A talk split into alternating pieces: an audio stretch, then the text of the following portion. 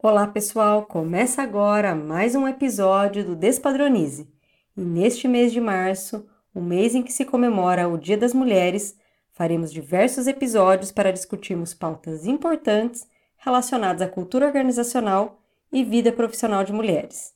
Neste episódio de número 63, conversaremos sobre saúde mental das mulheres com Gisele Vidal. Então, vamos ao que interessa. Gisele Vidal, é um prazer recebê-la aqui hoje no Despadronize para falar de um assunto tão importante que é a saúde mental para mulheres. Eu te agradeço muito, muito, muito e lembrar que a gente é conterrânea de faculdade, né, Gisele? Exatamente, né? Eu acho que depois eu vou me apresentar, vou contar um pouco da minha história, mas a minha história com a Camila começa ali, né, também dentro de uma faculdade de engenharia de alimentos, né? E, e a partir daí, né, muitas mudanças também aconteceram na minha vida que me levaram, né, para toda essa área de bem-estar no trabalho ou saúde mental mesmo. Né? É um prazer tê-la aqui com a gente, Gisele. Muito obrigada. Eu que agradeço a oportunidade de falar esse tema tão, tão importante, né? E nesse mês também de março, né, que é o mês das mulheres, né, um, um mês aí para se lembrar desse tipo de assunto também. Com certeza. Então, assim, com certeza tem gente te assistindo que te conhece, mas tem gente também que não te conhece. Então, eu gostaria que você se apresentasse, contasse um pouquinho como que você saiu lá da engenharia de alimentos e chegou até aqui. Não, com certeza, né? Eu brinco, né? Eu me declaro que eu sou uma lifelong learner, né? Assumida. Então, eu gosto muito, né? Na verdade, de aprender sobre diversos assuntos. Né? Sou também, sou casada com o Rodrigo, até contando um pouquinho da minha, da minha vida pessoal. Gosto muito de viajar, de plantas. E hoje eu atuo né, dentro dessa área mesmo, relativo a bem-estar no trabalho, pessoas. Então, sou apaixonada por pessoas, psicologia, comportamento. E de repente, já que o episódio é sobre saúde mental, de repente eu posso contar como é que eu vim parar, né, dentro dessa área saindo da engenharia.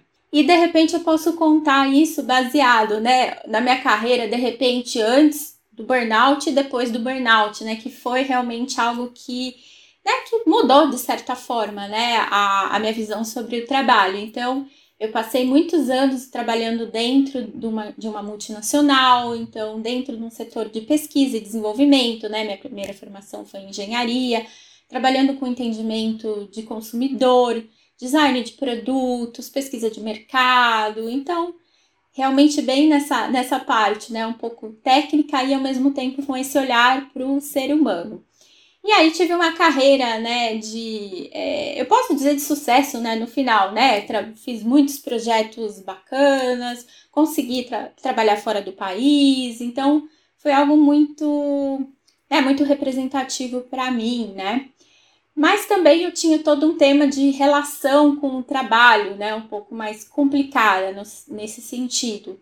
Então, muitas horas trabalhadas, algumas questões até de identidade, de uma identificação muito forte com o trabalho. Enfim, em um dado momento, né, realmente a, a conta chega e acabei tendo mesmo esse episódio, né, de burnout, depois de assumir uma cadeira, né, nova de gestora e tudo mais.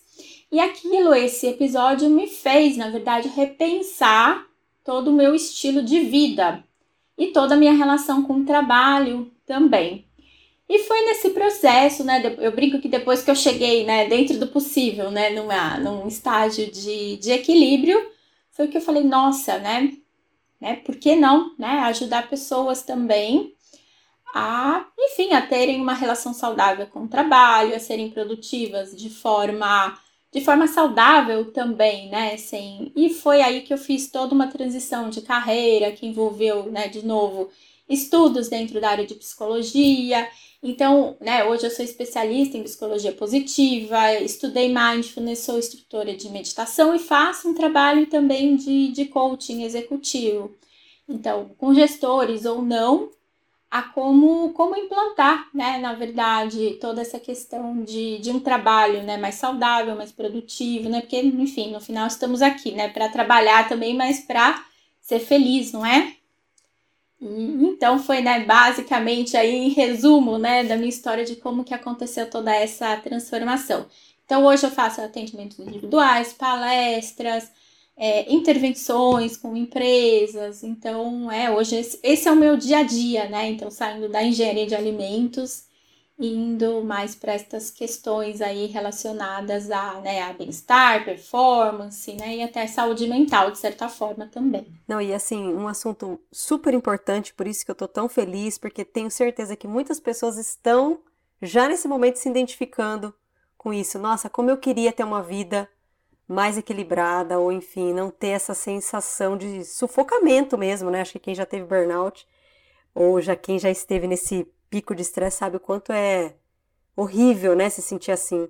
Sim, exatamente, né? Então, e, e, e, é isso, né, no dia a dia. Eu acho que é só olhar, olhar em volta, né? Então, né, você pode observar e tem muitas pessoas nessa situação, né? Então, para quem tá aí, não se sinta sozinho também, né? Então, né, somos, somos muito de nós ali, né? E o que teve a pandemia também, que agravou toda essa situação, que eu acho que depois a gente vai até falar um pouquinho mais sobre isso também. Com certeza. A gente está ansioso para saber aqui as dicas, mas vamos, vamos com calma, né? Então, para começar, eu queria que você falasse um pouco sobre saúde mental mesmo. O que, que é saúde mental? Como que você enxerga isso? E, e é até interessante, né? Porque normalmente a gente fala saúde mental e isso pode estar associado na, na hora, né? A, por exemplo, a ausência de doenças, né? A ausência de uma depressão, ansiedade. Mas quando a gente fala de saúde mental, esse assunto é muito mais amplo.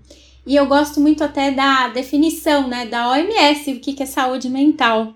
Então eu vou até, na verdade, ler a definição para ser bem aí, né, é, é, enfim, de acordo a ela, né? Então o que, que é? Que é um estado de bem-estar em que o indivíduo ele realiza e percebe o próprio potencial.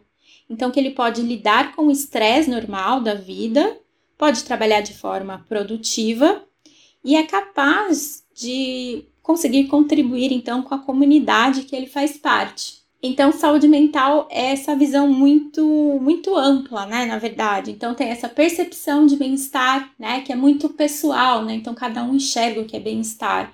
É, é algo muito pessoal, tem a ver com utilizar os seus potenciais, né? Trabalhar de forma, na verdade, aí mais é, mais positiva e causar impacto na comunidade ou no, enfim, no ambiente, né, que essa pessoa então é muito mais. E eu brinco, né? E hoje, e até não sei se você já ouviu essa palavra ou não, ela ficou muito em moda, né, na pandemia. Que na verdade, né, não ter doenças mentais não significa que tá tudo bem. Então tem, eu brinco que tem muita gente que vive naquele estado, um estado de limbo, né? Tem um nome para isso, que é o estado de languish. Que é quando assim, né, não tá nem ruim, não tem nem doenças, né? Mas também não estou ali exercendo meu potencial ou tendo um controle sobre a minha vida, causando esse impacto na comunidade ou nos ambientes. Então, é um pouco para se pensar também, até quem está ouvindo, né, nesse momento, né? Onde que você está, né? Quando a gente fala de saúde mental, né? Como que é isso para você? Eu acho super interessante isso que você falou, porque muitas vezes a gente suporta muita coisa, e diz assim: não, tá tudo bem, tem gente pior, eu ainda não estou com depressão. Mas será que eu estou no, no, melhor momento? E outra coisa, né? Tipo, se eu não estou em depressão, mas será que eu estou no caminho dela, né? Exatamente, exatamente. E é, e é interessante também, né? Como eu falei, olhar, né? E avaliar. Eu acho que a gente vai até conversar, né, Camila, um pouquinho sobre burnout, que também é uma palavra da, da moda, né? E tudo mais. E, e é interessante olhar para os sinais, principalmente, né? Como que você está, não é? Será que eu, eu estou nessa fase realmente, né, indo para baixo ali ou, ou não? Eu estou nessa fase que eu chamei de language, que é aquela fase que não tá nem bom nem ruim e, e continua. E muita gente vive nessa fase, né, de nem bom nem ruim, aquele estado por muito tempo, né? O que é um desperdício, não é? Para o mundo, para a sociedade, para a própria pessoa também, né? Com certeza, então já vamos entrar no burnout agora, principalmente agora, né? Virou doença do trabalho. Eu queria que você falasse um pouquinho do burnout, quais são os sintomas, como identificar. Eu, eu acredito até que tem pessoas que têm burnout e não sabem que estão no burnout, né? Ainda tem essa situação ainda é, é interessante do burnout notar que é uma síndrome. Então, como é uma síndrome, é isso, são muitos sintomas misturados e às vezes é mesmo difícil de identificar, né? Mas, é, primeira coisa sobre, sobre burnout, ele tem a ver com o quê? Com estresse crônico. É quando passa do limite, né? Porque um pouquinho de estresse é muito saudável até, A gente precisa de um pouquinho de estresse, não é? Para se desenvolver, mas o problema é a dose, realmente. Então, é, pessoas que são expostas a um estresse crônico por muito tempo, normalmente tendem aí a desenvolver o burnout. E o que é interessante também, já que a gente, para não falar de estereótipo, né, às vezes a gente acha que burnout vai acontecer, por exemplo, com algumas profissões específicas. Ah, então quem trabalha no corporativo é gestor, quem trabalha no mercado financeiro mas assim, todos nós, independente da profissão escolhida do trabalho, né, estamos aí susceptíveis. Então, por exemplo, uma mãe em tempo integral, ela pode ter um burnout devido a esse trabalho. O burnout ele tem sempre essa relação com algum tipo de, de trabalho. Então, um piloto de avião pode ter burnout. Então, tem todo esse, esse contexto, né, de primeiro estresse e segundo esse relacionamento com o trabalho. Então, indo um pouquinho para sintomas até, né? Então, eles têm alguns eixos. Então, primeiro, essa questão muito da, de uma exaustão quase que física e emocional. Então, é, cognição de repente prejudicada, é, apatia, irritabilidade, né? É, pode se perceber até, se você perceber uma piora na performance. E além de sintomas físicos mesmo, né? Cada pessoa acaba desenvolvendo, mas, por exemplo, desde palpitação, dores. Então, por exemplo, pessoas que estão sempre doentes, sabe? Sempre tá com uma gripe, sempre tem alguma coisa ali e acaba ficando doente, né? Ou essa baixa imunidade. E principalmente tem uma questão que permeia, né? Que, que acaba sendo comum, que é uma dificuldade muito grande de descansar e se desconectar do trabalho. E quem está mesmo no estágio de burnout, parece que o descanso não não dá conta, não dá conta. Então, é principalmente essa questão de é, é, realmente desse. É um esgotamento, né? No final, que pode ser desde esse lado emocional quanto físico. Então, por isso que é importante prestar atenção, então, nesses, nesses, nesses sintomas, na verdade, né? E, e, eu acho interessante também, de repente, a gente falar sobre, sobre as causas, né? O que, que causa, né? Porque mais do que os sintomas, também entender se de repente você está dentro de algum tipo de ambiente ou de, né, de vivência que isso acontece. Então, quando a gente fala de ambiente, o que, que a gente está falando? Do ambiente primeiro, né? Tem, tem o clássico que é sim, né? Então, se você está num ambiente de muitas horas trabalhadas, um alto volume de trabalho, muita pressão, é um ambiente que pode sim proporcionar.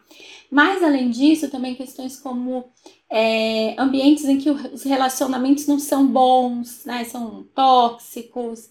Porque eu brinco também que tem muita empresa que vai lá e implementa, né? A sala da meditação, vai lá e dá o benefício de psicólogo ou de academia, o que seja. Mas se o clima ali dentro tá ruim, né? Não há meditação, não há psicólogo, não há, não há a forma, né, com que, que o trabalho seja saudável. que mais que é interessante a gente falar? E tem questões muito pessoais também, tá? E até culturais. E quando eu falo pessoais, é assim, é, de repente uma, um desenvolvimento de uma compulsão para o trabalho, problemas de identidade no sentido de encarar como se a, a identidade da pessoa é o trabalho que ela faz né? E a gente tem até questões culturais a respeito disso, né? De o quanto o cargo ele determina o que você é e tudo mais.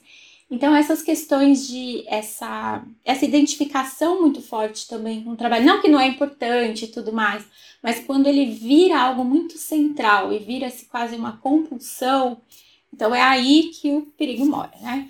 E sem falar também de questões até, eu vou chamar de, de culturais, não é? De repente, uma valorização de quem trabalha demais, uma busca por perfeição, né? Eu brinco que até que a gente está falando aqui né, no mês das mulheres, né? A síndrome da Mulher Maravilha, não é? Que tem que ser tudo lindo, perfeito, né?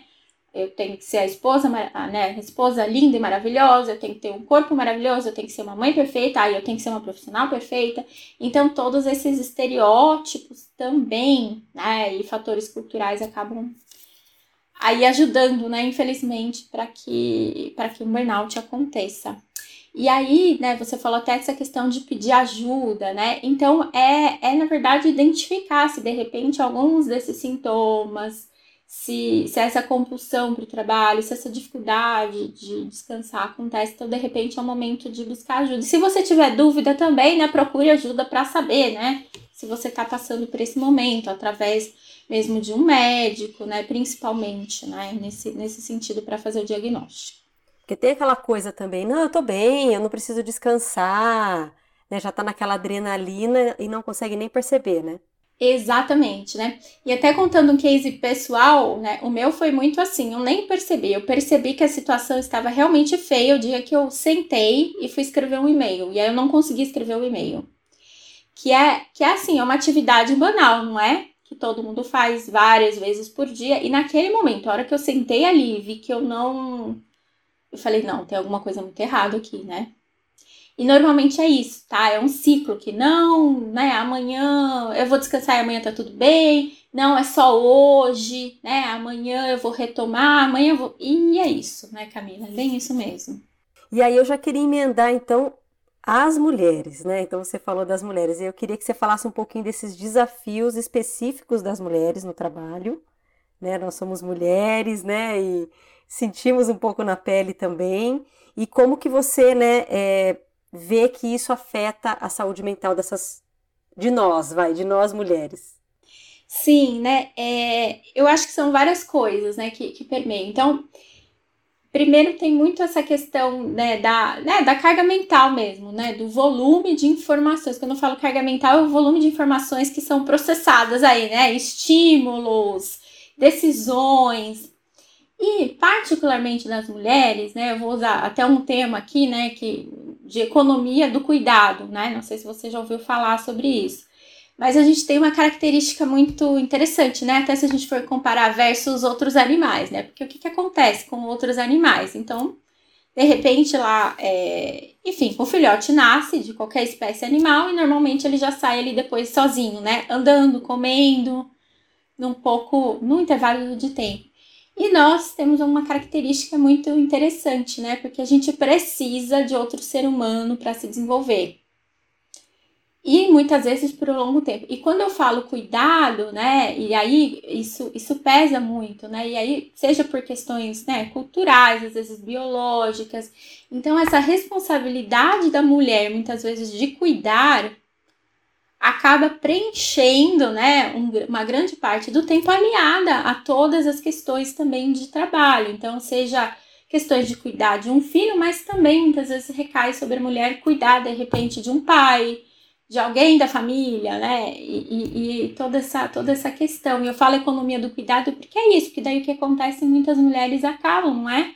Ou saindo né, do trabalho, ou abrindo mão, e eu acho bem interessante, eu, eu acompanho um trabalho né, da consultoria né, né, da McCain, que ela faz um trabalho desde 2015, né, avaliando então a saúde mental, da, não só a saúde, mas como as mulheres dentro do trabalho, né? E eu venho acompanhando os números, né? E, só para você ter uma ideia, por exemplo, de números, então em 2020, né, do auge da pandemia, uma em cada quatro mulheres pensava realmente em fazer esse, esse downshifting, né? Que é sair de um cargo alto ali que tinha e realmente passar para um cargo, um posto de trabalho que seja mais simples ou sair do trabalho. E esse número vem aumentando, né? E a pandemia chegou aí também para jogar na cara, né? Todas essas, essas questões, acúmulos de função. Então é interessante. Agora em 2021, no relatório, né, já saiu que o número é de 1 para 3.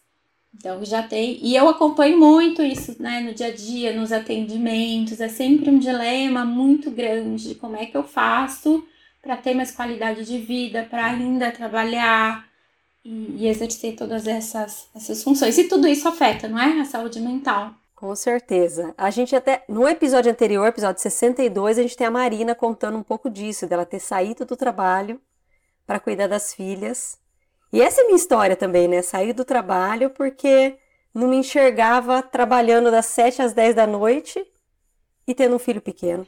Exato. Então tem todos esses modelos, né, de trabalho que às vezes as empresas ainda, né, não apresentam que, que cabe, né, dentro de todas essas funções de cuidado, né, e tudo mais. E toda essa, de novo, essa questão da carga mental, né? É muita coisa para fazer, é muita decisão, é, é, um alto volume, né? E é tudo misturado, né? Então tem todas as questões de trabalho, e ai, o que, que meu filho vai colocar dentro da lancheira, ai, o uniforme, né? Que, que, né, o cesto de roupa suja que tá ali, não é? E é tudo misturado ao mesmo tempo, ao mesmo tempo que de repente, né, tá no meio de uma reunião, de uma decisão importante, de um projeto, e vem, né, tudo misturado. Então, para mim, assim, que eu vejo é essa alta carga mental mesmo, que, que acaba, acaba prejudicando a saúde mental né, das mulheres. Muito interessante, mas antes de entrar nessa questão da carga mental, eu queria voltar um pouquinho que você falou da pandemia. Eu queria que você contasse um pouco o que, que você, como que você viu, né, essa questão da pandemia e como que isso afetou especificamente as mulheres, como que você vê isso? Só esse dado que você já trouxe já é assustador.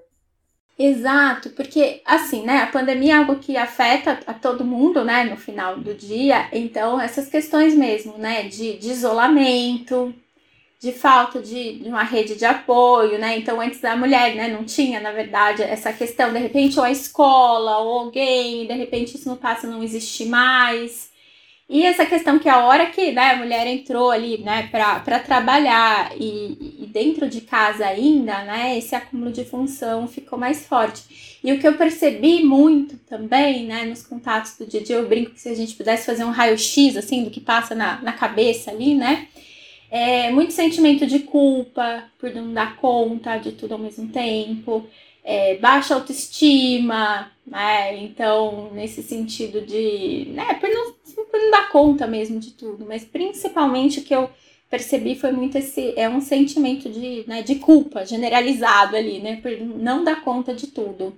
É, eu acho que é importante a gente registrar aqui que a gente sai de uma pandemia, entra numa outra situação de guerra, e, e, e é como você falou, tem a rotina, mas também tem as preocupações que estão né, globais, digamos assim, que não está afetando ali ainda a nossa rotina, mas que a gente está pensando, será que alguma coisa vai recair sobre nós? É, e isso é importante, tá? Porque também o que a gente perdeu, né?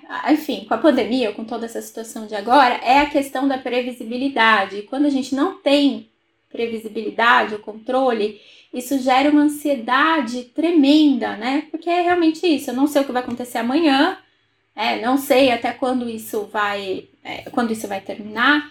E isso, né, isso faz mesmo mal mesmo, né, para nossa, para nossa saúde, essa falta total, né? Então, por isso que, né, muita gente acabou ficando doente mesmo na pandemia. Por, principalmente isolamento, alto volume de trabalho e essa imprevisibilidade, né, que gera toda uma ansiedade, né, muito muito ruim mesmo, né? Enfim, mas teve o lado bom também, né, que eu brinco, né, que teve muita é, muita transformação, né, muito contato. Então também, né, para a gente pontuar, teve o lado ruim, mas teve muita reinvenção. Então também acompanhei muitas mulheres aí se reinventando, seja da, na forma de trabalhar, na forma de ver a vida, né, na oportunidade de estar mais perto dos filhos, né. Então eu acho que a gente teve as duas coisas aí também, né, todas misturadas, né. E aí eu imagino que as pessoas que estão nos ouvindo estão pensando, tá, tá bom, Beleza, isso daí eu também estou sentindo. Mas e aí, como lidar com essa carga mental? Né? Que dicas práticas você daria para esses nossos ouvintes que estão nessa. Como você falou, primeiro identificar, mas e aí? Depois eu faço o que com isso? Exatamente. Eu vou falar várias coisas aqui de repente, né, Camila? E daí quem estiver ouvindo, de repente, algumas delas, né, você pode se identificar mais ou não, né? E principalmente o que eu vi também na pandemia é, é, assim, muitas pessoas tentando fazer tudo ao mesmo tempo e agora, né? Então eu digo que, primeiramente, assim, né? Qualquer pequeno passo que você fizer, isso já vai, já pode causar uma melhora muito grande. Então, eu vou falar várias, várias ideias aqui para a gente pensar, né? Sobre isso. Então, a primeira delas, quando a gente fala de carga mental, é um pouco diminuir essa fadiga das decisões.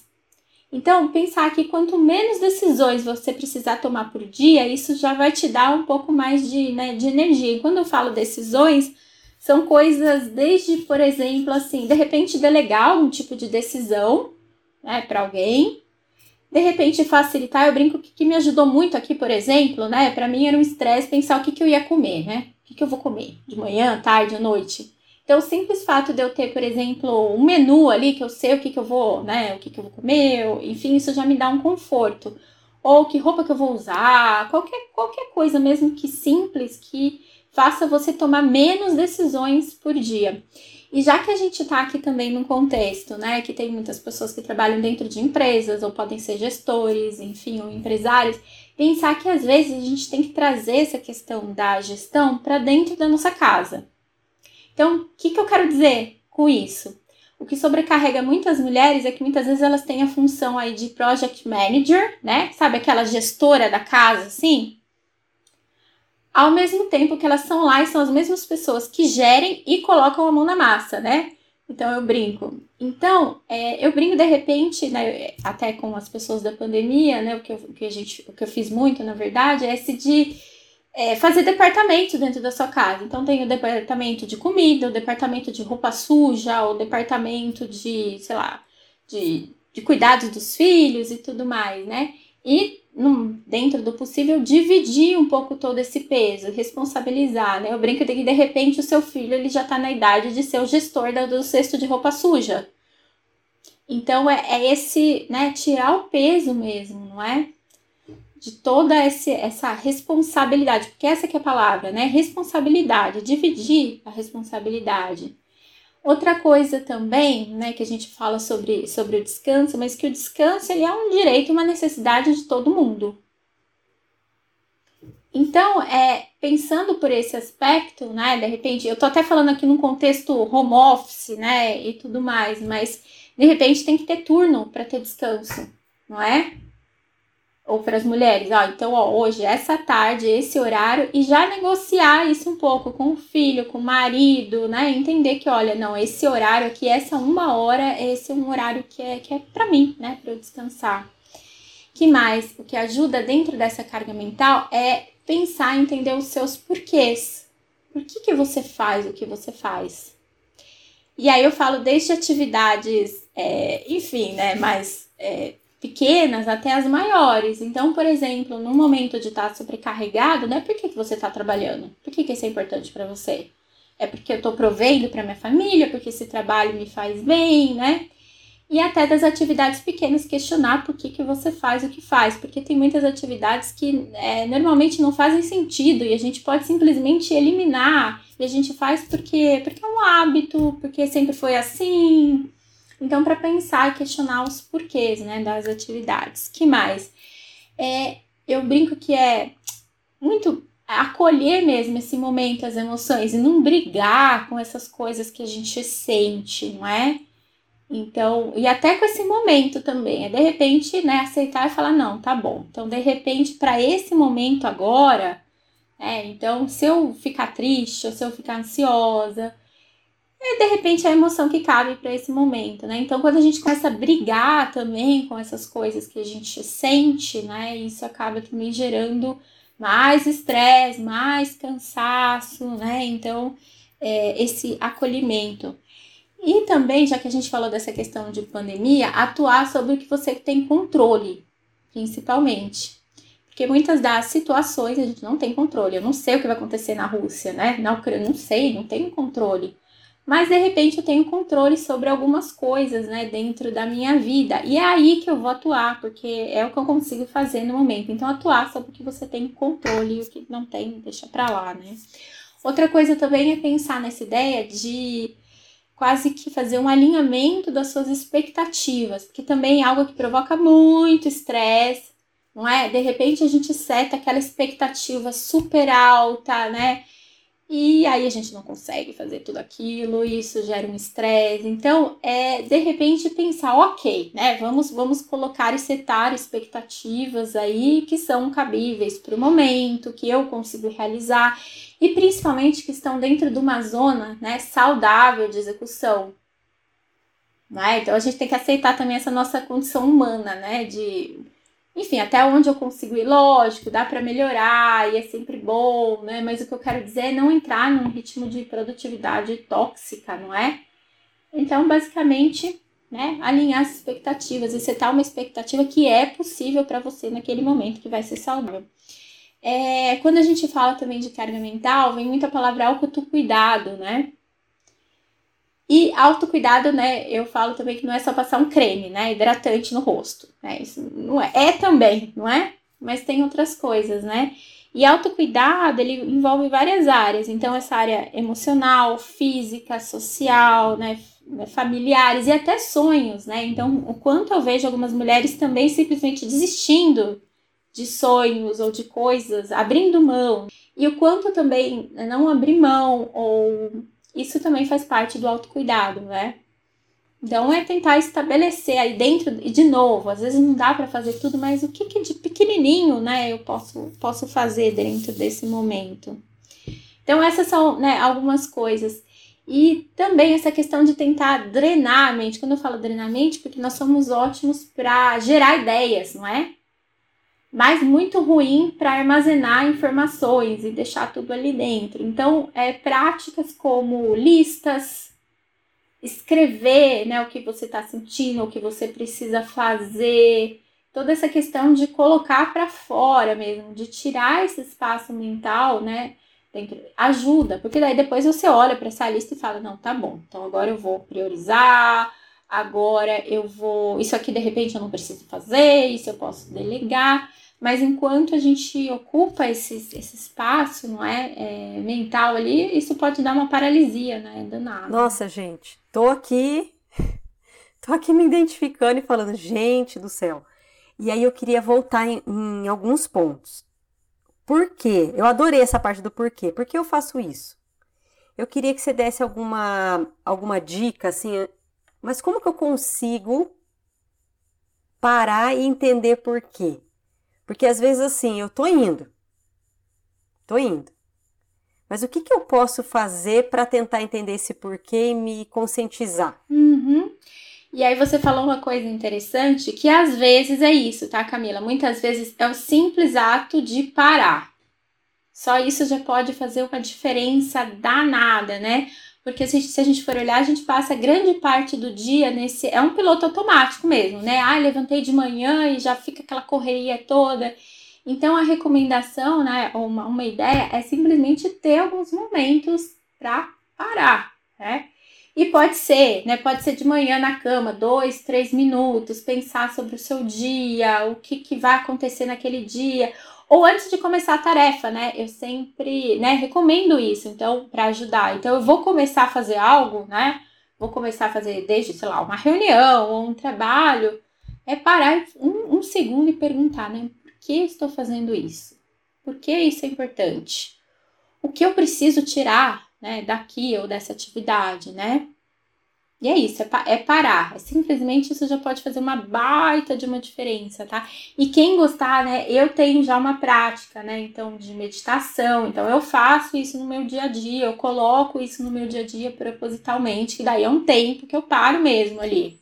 Né, cinco minutos. Então, por exemplo, antes aqui do nosso encontro, né? Se eu tenho uma reunião, um atendimento, eu paro dois, três minutos, eu sento, eu respiro, então, esse simples ato, né, não é nada assim, como eu digo, de um outro mundo complexo, né? Então, são essas pequenas pausas aí que podem fazer uma diferença muito grande. É parar. Eu acho que existe, acho não, né? Existe essa cultura do, do acelerado, do não posso parar, tem que estar sempre produzindo.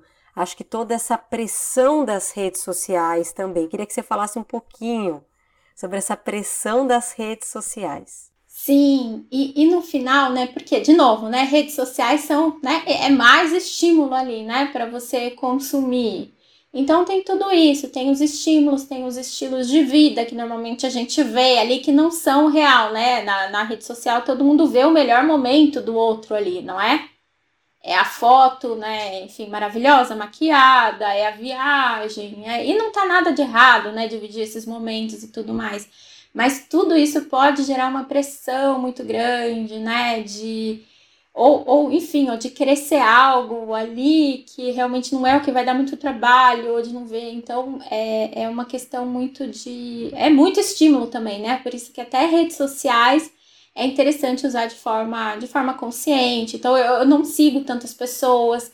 Até o meu estilo de produção de conteúdo, eu produzo, né? Enfim, se alguém quiser me acompanhar no LinkedIn no Instagram, é um, dois conteúdos por semana, Porque eu também, né, eu imagino quem está consumindo ali, né, é, como fica essa enxurrada de conteúdo. Então, também, né, que a gente falou dessas questões de. É um pouco também como é que você se protege desses estímulos e como é que você filtra estímulos que vão te fazer bem, né? Adorei essa coisa do se proteger dos estímulos para diminuir essa carga mental. Eu me sinto exatamente assim, totalmente sobrecarregada Muita gente fala para mim, né? Tipo, ah, como que você consegue fazer tanta coisa? Mas existe um preço para isso. E é muito ruim para quem já teve um burnout. Sim, que é ficar conectado mesmo, né, o tempo todo. Então, é, é muito importante isso, né? Então, para você pensar, os conteúdos que você consome, as pessoas que você segue, estão fazendo bem realmente para você?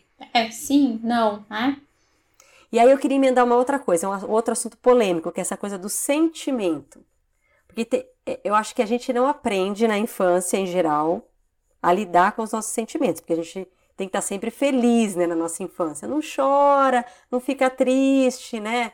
Tá tudo bem quando você tá com raiva e você acaba ali sufocando. Como reverter isso e como no dia a dia olhar para esse sentimento e ter essa sensibilidade e essa aceitação aos nossos sentimentos. Sim, isso é um processo, né? E aí eu vou até pontuar, né? Então, geralmente, né, por exemplo, você ou eu, né, quem teve às vezes até uma educação muito dentro dessa área mesmo de, né, de números e, e tudo mais, é uma habilidade que deve ser aprendida, tá? Então eu falo que se hoje, né, duas habilidades, né, que, que iam ajudar muito a humanidade é esse sentido de aprender a, a lidar com essas emoções, identificar, e a questão até de planejamento financeiro, que são duas coisas que não se aprende na escola. Hoje se aprende, né, um pouco mais, mas de repente quem tá aqui hoje, na nossa faixa etária, de repente algo. E aí como é que a gente faz isso, né? E, enfim, isso é, esse é um processo, tá? De novo, é um, eu falo que é como se fosse uma nova língua que deve ser aprendida mas começa muito com essa intenção de aprender a dar nome para o que você sente. Todos os sentimentos, emoções, elas têm uma reverberação no corpo, então você sente, né, no corpo, né, toda emoção, a raiva, a tristeza, né, e tudo mais. Então o corpo também te manda um sinal, e esse sinal é importante para que você tome decisões. Os sentimentos, eles estão ali como um termômetro, né, para falar se algo vai bem ou não vai bem, não é?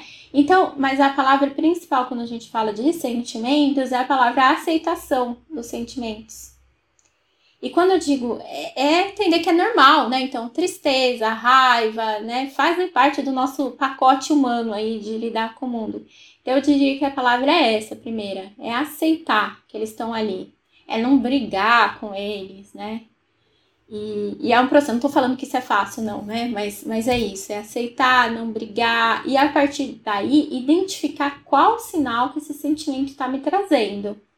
Então, por exemplo, né, a, a, raiva, né, é uma, é uma clássica, né? Então, a raiva, ela é uma indicação. Quando a gente fica com raiva, é porque algo não vai bem, algo está indo contra algum princípio, ou algo não saiu como esperado, tem alguma coisa ali. Então a raiva vem ali para mostrar pra gente, opa, tem alguma coisa errada ali, então você precisa, lógico, e daí tem pessoas que tomam aí é, ações aí que não são muito legais, né? Dar um soco na cara da outra pessoa, né? E tudo mais.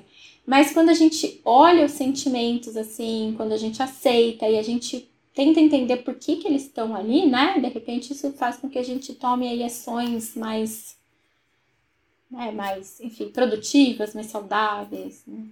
É o tal do parar, né, Gisele? Parar e per se perceber, né? Parar e perceber, né? E eu faço muito isso até, né, nos atendimentos, assim, às vezes a gente nem percebe, né, nem parou para pensar, nossa, peraí, eu tô com uma dor aqui no ombro, mas o que, que é essa dor aqui no ombro?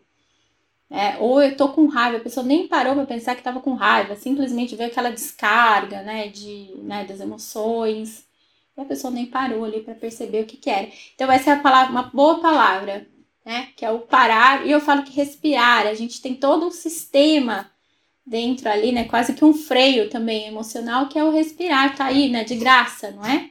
Então, parar e respirar. E aí tem muito essa frase, né? Mas eu não tenho tempo. Como é que eu vou parar?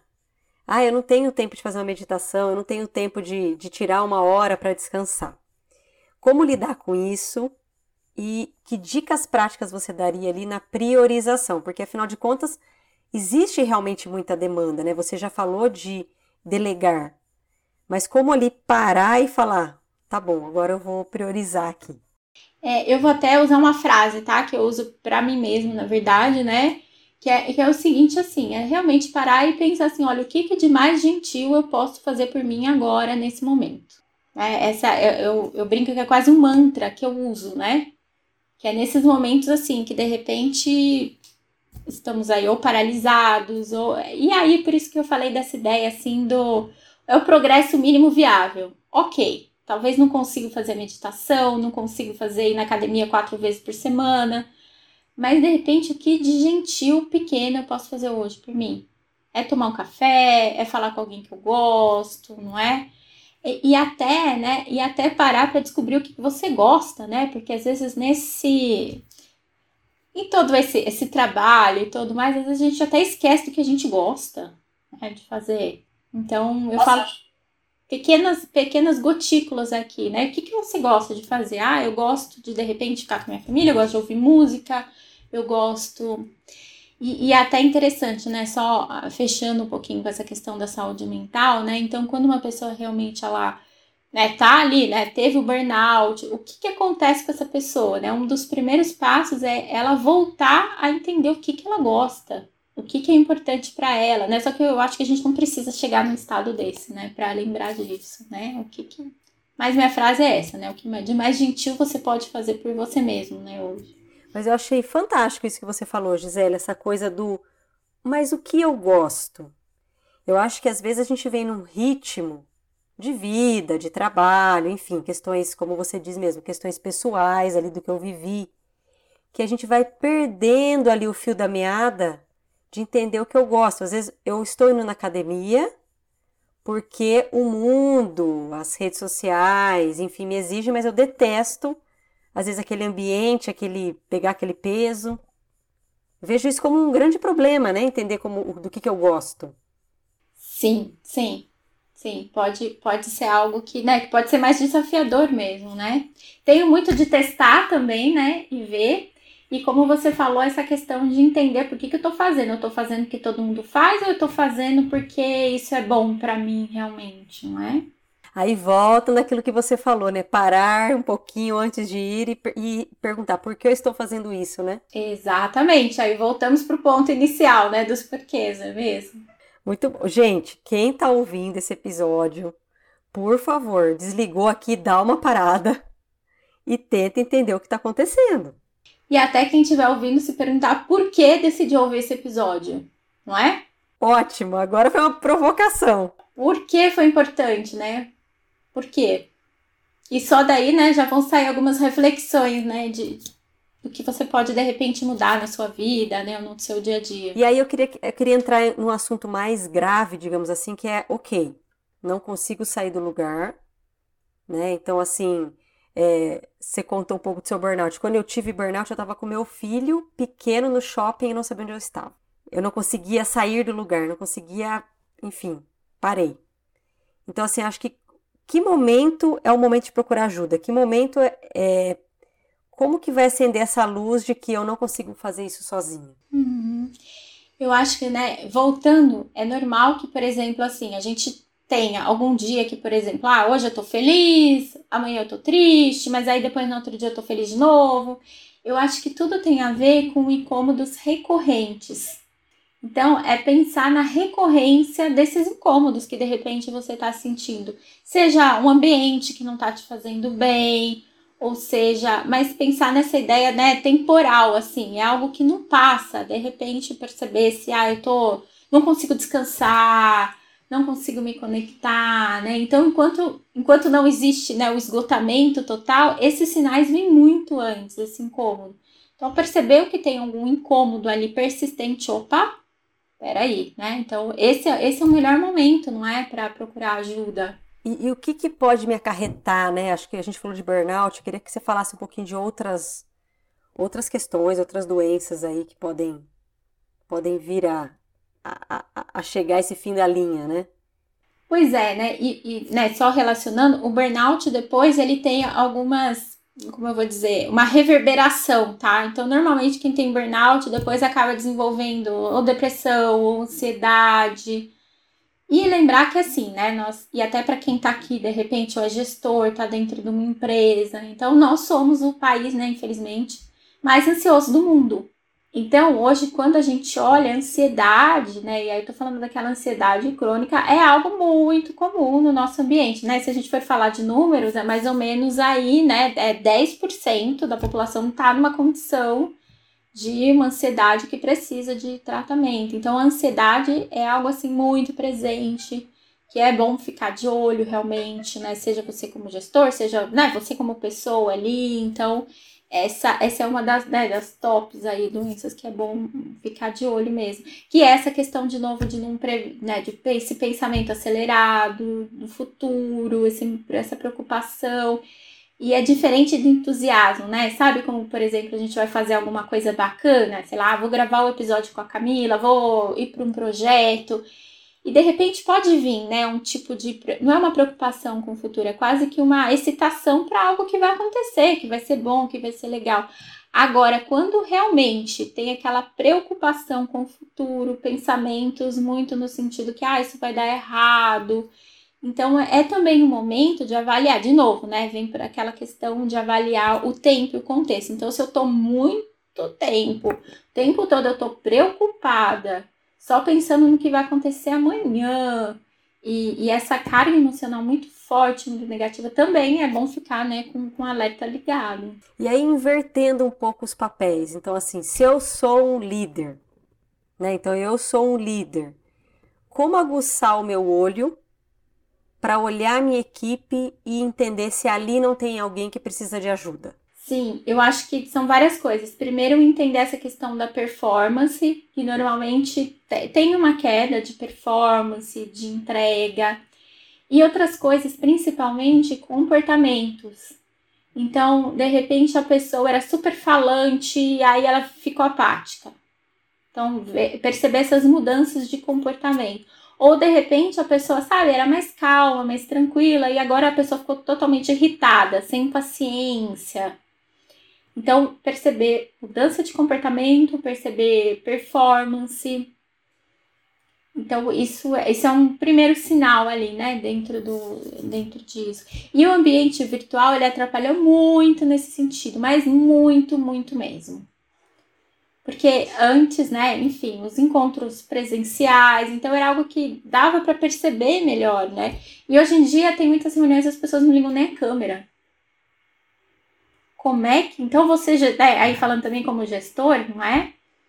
Como é que você pode também, de repente, criar, não é só para observar, mas esse criar esse ambiente com que as pessoas possam se relacionar.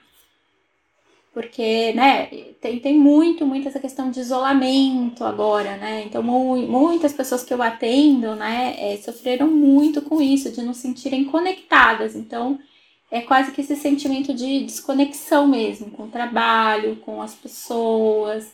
Então, como é que você, como gestor, pode ajudar, né, a que essas pessoas se conectem mais? É, eu acho que também tirar aquele pensamento do tipo, ah, tá sem performance, tá na hora de mandar embora. Às vezes a pessoa precisa de ajuda, né?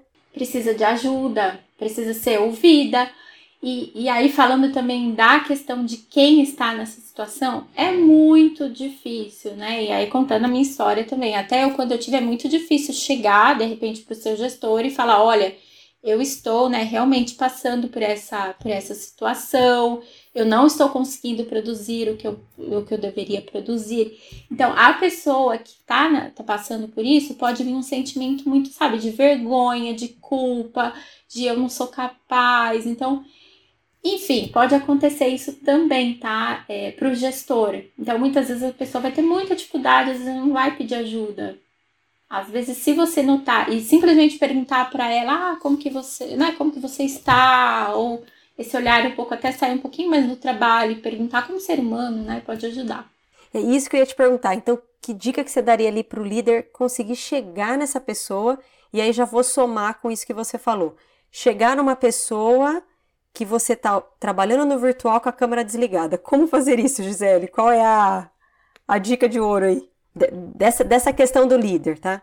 Na verdade, assim, né, os relacionamentos... Dessa questão do líder, tá? Sim, sim. Na verdade, né, a palavra, eu acho que principal é criar relacionamento, né?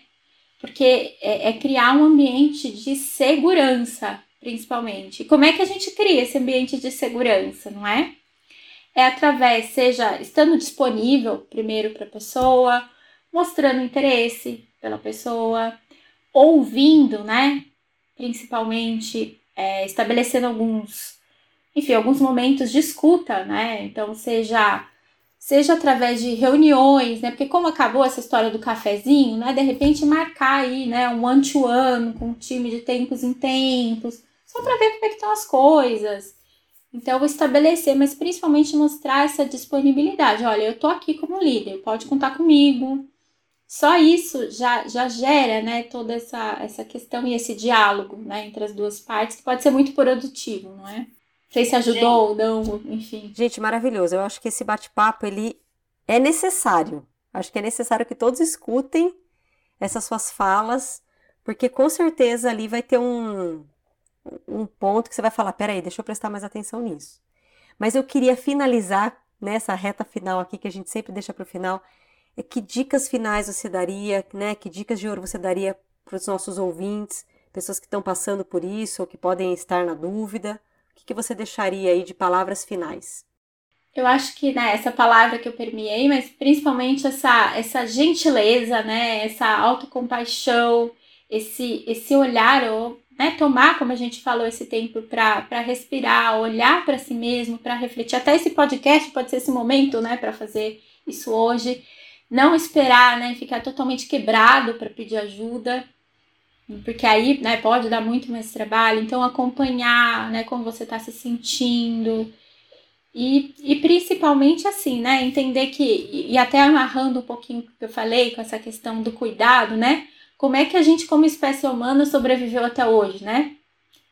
Pensar como que lá atrás os homens da caverna, como é que a gente evoluiu? A gente evoluiu porque lá, desde aquele momento, a gente passou a andar em pequenos grupos, não é? com pessoas que umas, umas estavam cuidando das outras ali. Então é pensar nesse momento também o quanto que, né, que você né, pode de repente cuidar de alguém que está ao seu redor e se deixar ser cuidado também, né? Que é um desafio tremendo também. Mas é assim que a gente evolui, não é? Através das, das conexões.